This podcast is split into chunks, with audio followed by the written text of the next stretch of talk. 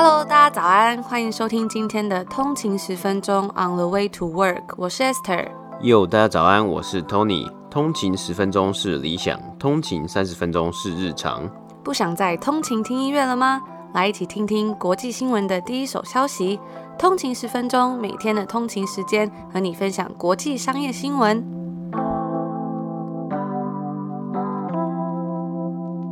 大家早安，今天是五月三十一号，星期一，欢迎回来通勤十分钟。大家早安，真的是时间过得太快了，五月已经过完了，又要迈入六月了。嗯哼，对啊，就是好像一转眼，我们五月好像做了也是做了二十几集的节目嘛，然后一下子就。要到六月了，而且五月真的做了很多事，因为这是我们一周年嘛，所以我们也有做了抽书的活动。然后在上个礼拜六呢，我们也完成了我们第一次直播，那也很开心。我们跟大家大概聊了一个多小时吧。我后来看到那时间真的有吓到，嗯，因为我突然觉得直播完好累哦，但是非常的开心。然后我才发现原来我们两个竟然直播了一个小时。嗯，对啊，而且就是在那个一个小时里面就跟大家分享啊，就是算是比较闲聊嘛，而且。那一天是礼拜六的晚上，然后我看到很多通勤族好像就是吃宵夜，吃宵夜，然后配着酒啊，有人喝，对啊，有人喝什么不知道呃 whisky 是不是，或者有人喝啤酒啊，然后有人吃炸鸡啊等等的。那我们也在直播里面跟大家分享到很多，像是之前 Q&A 收到一些问题嘛，分享到关于一些生活啊、求学啊、加拿大的一些事情，我觉得非常开心。我们都是第一次直播嘛，然后就看到很多通勤族说，哦，我也是第一次看直播，我觉得就很好玩。然后就看到下面那个讯息一直跳，就哇，就是有一点措手不及。但就很谢谢大家一起来跟我们共享盛举啊，一起聊聊天。我觉得这种即时的聊天真的是还蛮好玩的。就是可以看到大家及时的回应嘛，那因为好像我记得好像留言就蛮多，然后有一些问题就是没有回应到，只是也是很感谢大家在下面留言跟我们互动啊。我们下一次应该可以再做得更好一点。然后，如果有参加这次直播的话，应该有看到我们这次直播的主角猫咪绵绵，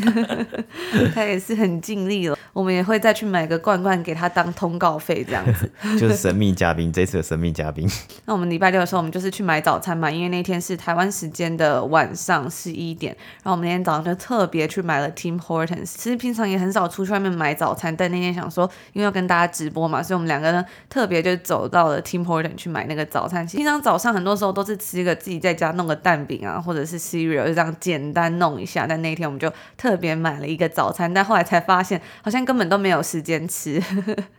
我记得我好像只吃了两三块那个 Timbits 嘛，就是我们后来就是很认真的，应该说我们很认真的在跟大家聊天，然后直播聊得太开心了。直播完之后我们才有一些时间，然后就吃完我们的早餐啊，喝完那个咖啡这样子。然后做完之后我就。赶快躺回到床上睡觉，因为实在是太累了。下午再打扫一下家里，一整天就过了。对啊，我觉得时时间也过蛮快，就周末的时间其实也过很快。只不过很开心那天早上可以就是呃跟大家在空中相面相相会嘛，是真的就是有一个互动的感觉，无时差的感觉了。那我觉得跟大家在绿上面聊天真的非常开心嘛。我们这次是办在周末的晚上嘛，嗯、那我们之后可以再问大家说哪个时间比较有空。再跟大家聊聊天。那我有收到通勤族，就是忘记了这个时间没有参加到嘛，真的是非常的可惜。不过我们之后也会找时间在 IG 上面跟大家直播聊聊天，我就感觉很开心吧。大家有些问题呀、啊，我们可以及时的回应，然后可以更了解到通勤族这样。所以就是要密切关注一下我们的 IG 或者是我们节目上一些讯息喽。那我们一样赶快话不多说，进入到我们今天的主题吧。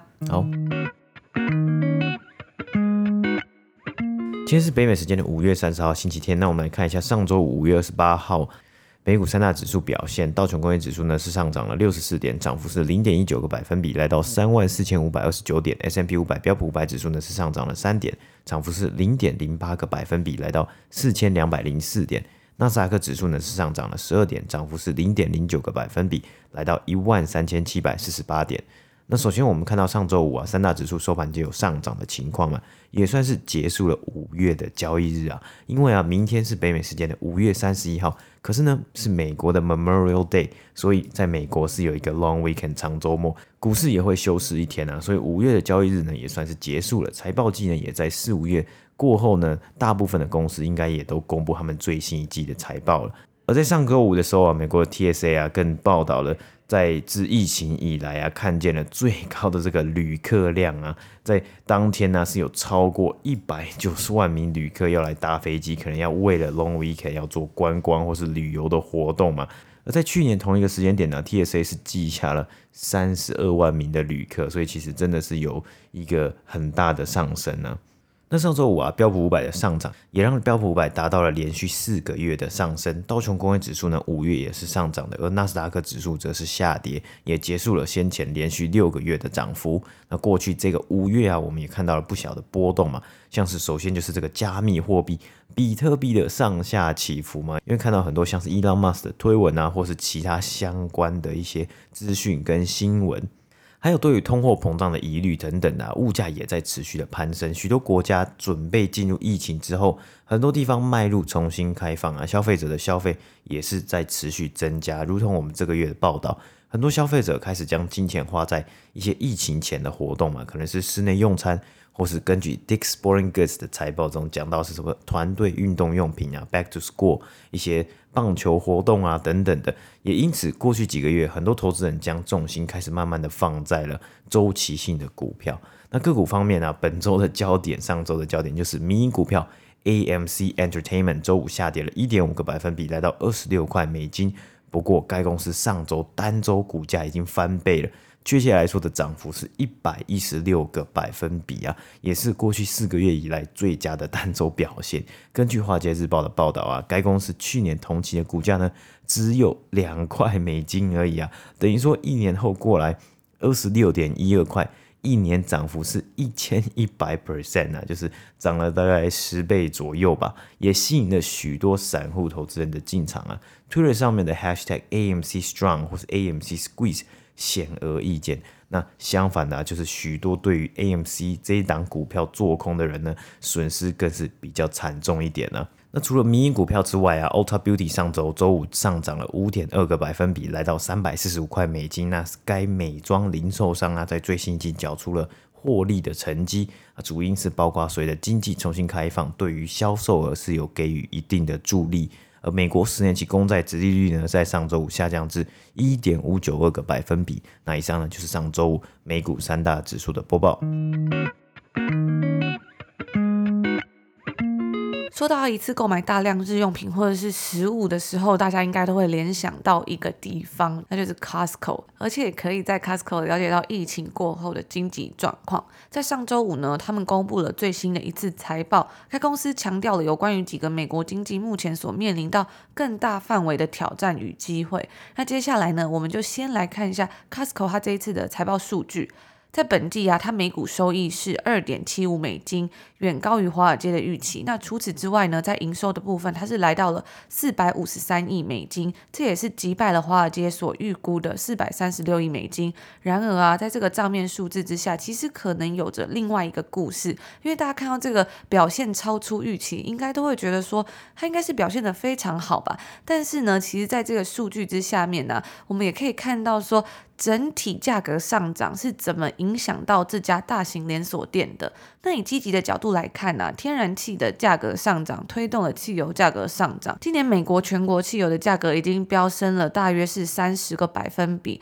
不过呢，在其他的情况下，事情可能就没有这么单纯了。跟其他的公司一样啊，Costco 也是挣扎着是否要把上升的成本转嫁到顾客身上。那该公司呢，他们可能会有一定的利润压力，虽然程度多寡，目前是有待观察。而且到目前为止啊，都还没有产生任何的重大影响。那 Costco 在周五的时候表示啊，从运输用的箱子到铝箔纸等等的各种产品，价格都在上涨。在过去一个月内，肉类的价格甚至是上涨了二十个百分比。那在上周五 Costco 财年的第三季电话会议中，Costco 的 CFO 谈到有关于通货膨胀的问题时候，他表示说，通货膨胀的因素已经比比皆是了。那这些因素中呢，当然有包括更高的薪资、更高的运输成本。更多的消费者需求，当然呢、还有供应链的混乱以及一切商品的短缺。那这就代表着，假设当你要买一个千层面的时候，可能你要多花个两三块钱了。在上个月啊，牛肉价格上涨了百分之二十，而除此之外呢，部分服饰的价格上涨了从三个百分比到十个百分比不等，有的甚至是更高。那总体来说，Costco 表示啊，不包括汽油在内的销售价格通膨率是二点五到三点五 percent，远高于三月份。在 Costco 所看到的状况，其实也反映在更广泛的经济当中。根据上周五发布的一份报告显示，随着经济的复苏，美国通货膨胀率要升，今年四月份的通货膨胀率是自九零年代以来最快的年增率。那经济学家其实大部分都认为说，目前的通膨只是暂时性的。上周五公布的一项指标呢，估计年增长率是在大约是三点一个百分比左右。那他们也列出了一些跟 Costco 高层认认为的相同的因素，就是主要是一连串的供应链的问题。那这些问题呢，就影响了美国经济还有家庭开销的核心产品价格激增。另外还有一个东西，那就是 back to normal 回归正常。疫情之前去 Costco 的时候，我们其实都可以看到很多试吃嘛，满满的试吃，从巧克力到一些微波食品等等的。但是疫情开始之后就没有了。我记得之前我有一次在加拿大这边去 Costco 的时候，他也有试吃摊位还是在，但是他就只是。一个员工在那里举牌子宣传而已，就是没有试吃的东西可以吃，但是他可能会跟你讲说，哦，某个东西现在有在打折，这样。我不知道台湾的 Costco 现在是什么样一个状况，应该也是不能试吃吧？那经过了十四个月没有提供顾客微波的食品，像是微波的 mini tacos 啊等等这种产品之后呢，Costco 终于表示说免费试吃即将回归。当然，这也是一个一切终于要回归正常的象征啦。两周前 Costco 才降低了它的进店要求，我们之前有分享到嘛。在 CDC 公布消息的隔天，Costco 马上跟进，就表示说，只要你有完整接种完疫苗的人呢、你就可以不用戴口罩了。那我自己其实是蛮好奇的，因为其实大家也知道嘛，有时候去逛大卖场的时候，像是在周末或者是平日比较晚的时候，其实人都还蛮多的。然后门口的店员可能也没有办法一个个检查，当然他就是看你有没有戴口罩啊等等的。我就很好奇说，你完全接种完疫苗的话，他是要看你的那个疫苗接种单吗？还是你自己跟他讲说，哦，我有接种，还是你有贴那个贴纸？我其实真的还蛮好奇的。像在加拿大这边呢，有时候你进去一些商店，像是呃超市或者是一些大楼的门口，比如说你要进去办一些事情，什么时候他保全呢，可能就会问你说，你近十四天有没有旅游，或者是你有没有跟有症状者接触，或者是你自己身上有没有这些症状，咳嗽啊、发烧等等的。然后如果都没有，他就会让你进去。不过我自己觉得，有时候他们只是意思意思问一下嘛。那去年五月的时候呢，Costco 也是美国零售商中非常早就开始要求大家要戴口罩的商店之一。不过除了这些之外啊，部分的疫情预防措施仍然会继续保留。那 Costco 的美食区在美国呢，会恢复一半的 capacity，并且会开始恢复设置有隔开的桌子。我记得之前在多伦多去逛 Costco 的时候，它整个那个美食区啊，就是空荡荡的，那些桌子已经都被移到一个角落。然后里面呢，美食区就是非常的空，你只能去点餐，那点完之后，你就拿完，你就要离开那个地方，你也不能在那边吃这样子。那在疫情以前啊，其实我记得 Costco 的美食区人都非常多，而且在温哥华的 Downtown 市区啊，有一间 Costco，那它的对面就是球场，然后有时候会办一些演唱会啊什么的，所以它的那个美食区它是设置在它的那个商店的外面，就是非常外面的 外面，所以很多去看球赛的人都会去那里买热狗啊，或是饮料等等的。然后每到有球赛，以前有球赛的时候，打曲棍球嘛，就会看到非常多穿 Canucks，就是温哥华的球队的那个球衣的人出现，有大人啊小。小朋友，有时候小朋友穿那个球衣就非常的可爱，然后他们就会出现在那个卡斯尔美食区，然后大家就在那边买吃的。因为那地方其实好像是在一个类似高架桥下面，就是一个转弯的地方，所以比较难走到其他的地方啦。可能就是算是一个很方便，就是在它对面就有。然后如果你要进到那个球场里面，你要买一些热狗啊或者其他饮料，都会价格可能飙个好几倍。所以我就看到真的每次只要到有表演有比赛的时候，外面就会有非常多的人。我们之前很久以前呢、在温哥华的时候有看过一个 NBA 的热身赛嘛，然后那时候在里面呢、就那球场里面真的是人满为患，然后他们都会卖那个啤酒，然后啤酒就会像用。饮料的那个杯子装着这样，可是里面的东西真的就蛮贵，像一些爆米花，然后热狗等等的。但是我记得 Costco 热狗在这里好像只要一点五块加币吧，真的是就是 非常非常非常非常的便宜，所以真的还蛮怀念美食区以前可以开放的状态了。那除了这个美食区之外呢，Costco 也表示说，在发试吃的时候，他们的这个中间也会隔着板子，这样他们觉得比较安全。那最后呢，就来分享到一下关于美国疫情的部分。目前在美国已经有大约一半的人都已经接种第一剂的疫苗了。那因为夏天要到了嘛，小朋友开始要放暑假了。在上周五的时候呢，CDC 也公布说，只要是完整接种完疫苗的人，青少年去参加营队的时候啊，就不需要佩戴口罩或者是保持社交距离。那之前有跟大家分享过，我们前阵子有去打了疫苗嘛，因为在这里呢，其实普遍我觉得大家接种的意愿还蛮高的，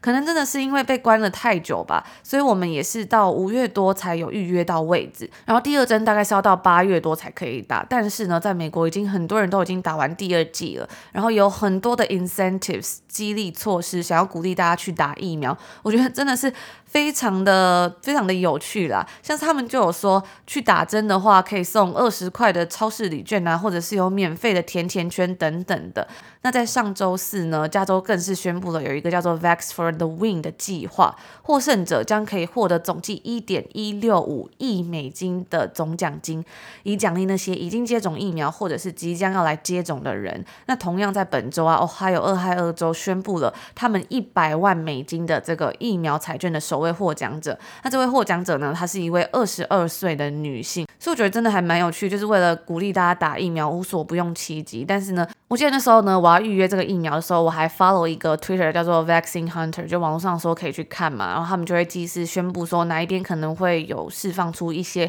名额啊，大家记得赶快去登记什么的。所以我自己是觉得差蛮多的。那最后分享一下有关于这个美国的疫苗护照，拜登团队表示说，他们目前呢正在仔细检视，让大家可以开始跨国旅行的疫苗护照。而除此之外呢，NBA 球队纽约尼克队在上周五的时候也表示说，如果他们顺利晋级到季后赛的第二轮呢、他们会只卖票给有接种疫苗的粉丝。那以上呢就是今天要跟大家分享的第一则新闻。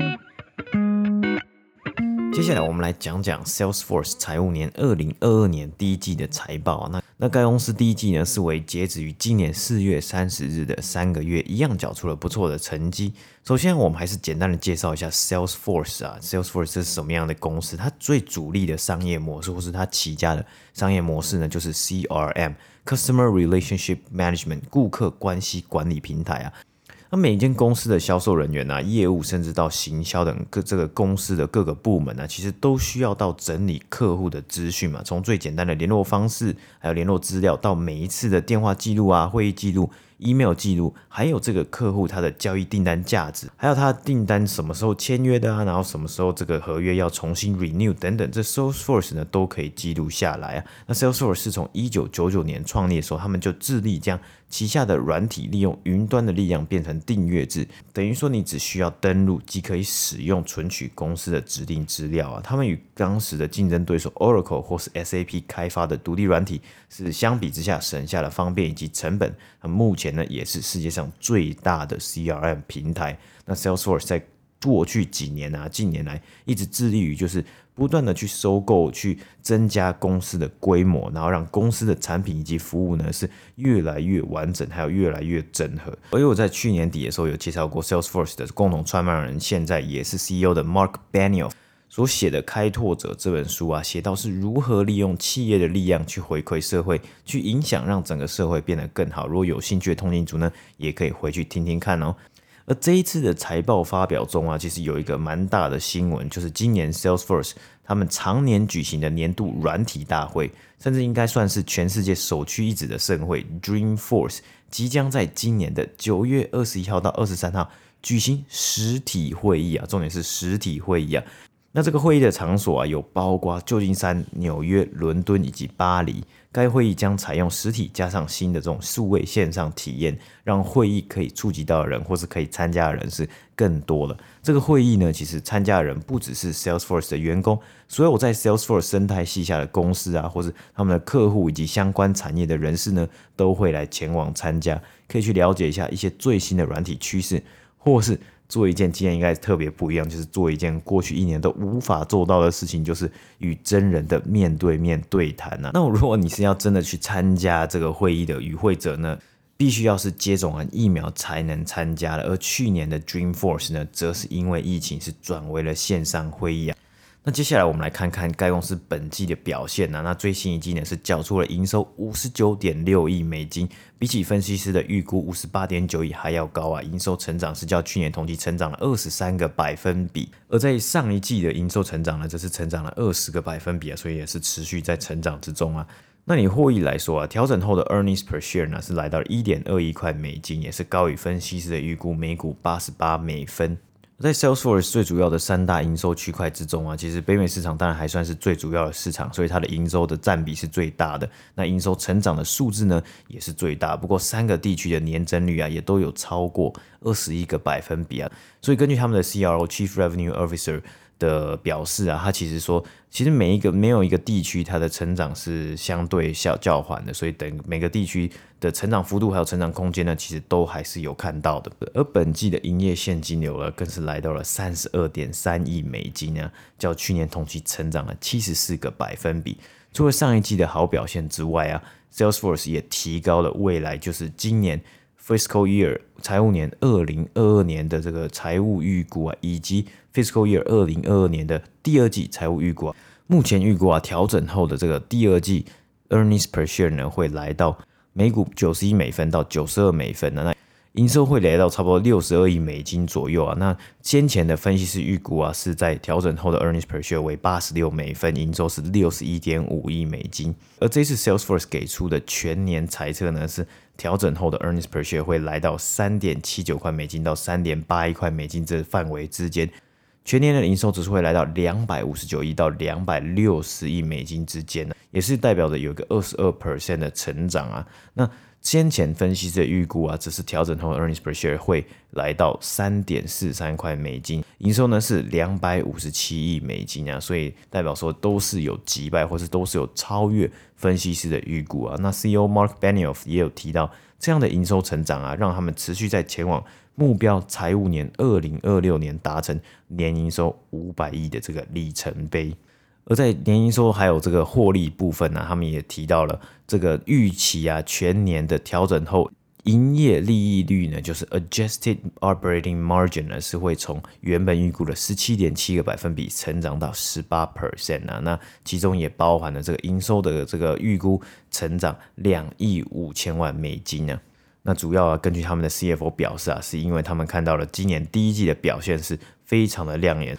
那么他们也提高了接下来剩下三季，也就是整个全年的这个财务预估。那今年的全年财务预估啊，也包括了 Slack，就是他们先前有公布这个两百七十七亿收购案的 Slack 呢，会提供挹注五亿美金的营收啊。那这一次的财报啊是有写出啊，目前呢、啊、这个 Slack 的收购案呢，预计会在他们财务年的第二季的尾声，也就是大概是七月底的时候呢，会来结束啊。他们也预计会发行新债，加上目前的现金去运用在 Slack 收购案上面的这个现金收购的部分。那现在的交易案其实也有提到，他们是还有包含股票收购的部分啊。所以整体的收购案呢是有包含现金以及股票收购的部分呢、啊。而 Salesforce 呢，在上周五呢，股价就上涨了五点四个百分，来到两百三十八块美金，股票代号则为 CRM。那以上呢，就是今天 Salesforce 最新一季财报的播报。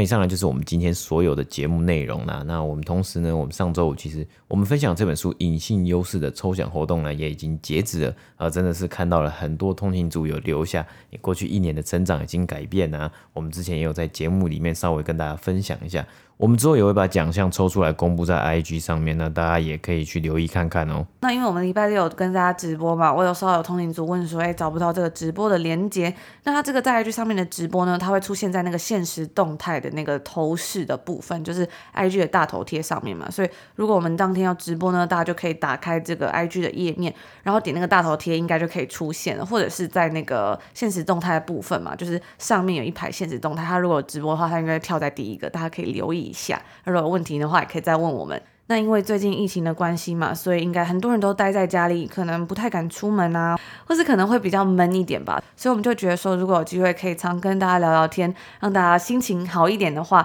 我觉得也是一件很棒的事情。所以我们就会不定期来做直播啊，那大家自己也要好好的留意一下。我们也会在节目上面还有 IG 上面做一个。预告的动作啦，就是因为我们礼拜五其实有开了一个那个限时动态嘛，然后应该还我看到蛮多通勤族，他们都有把自己的那个 countdown 的 notification，就是倒数的通知打开起来，那这样就不会错过直播了。没错，那今天是礼拜一嘛，所以就祝福大家有一个愉快的一周，然后愉快的开始，我们就明天见，明天见，拜拜。拜拜。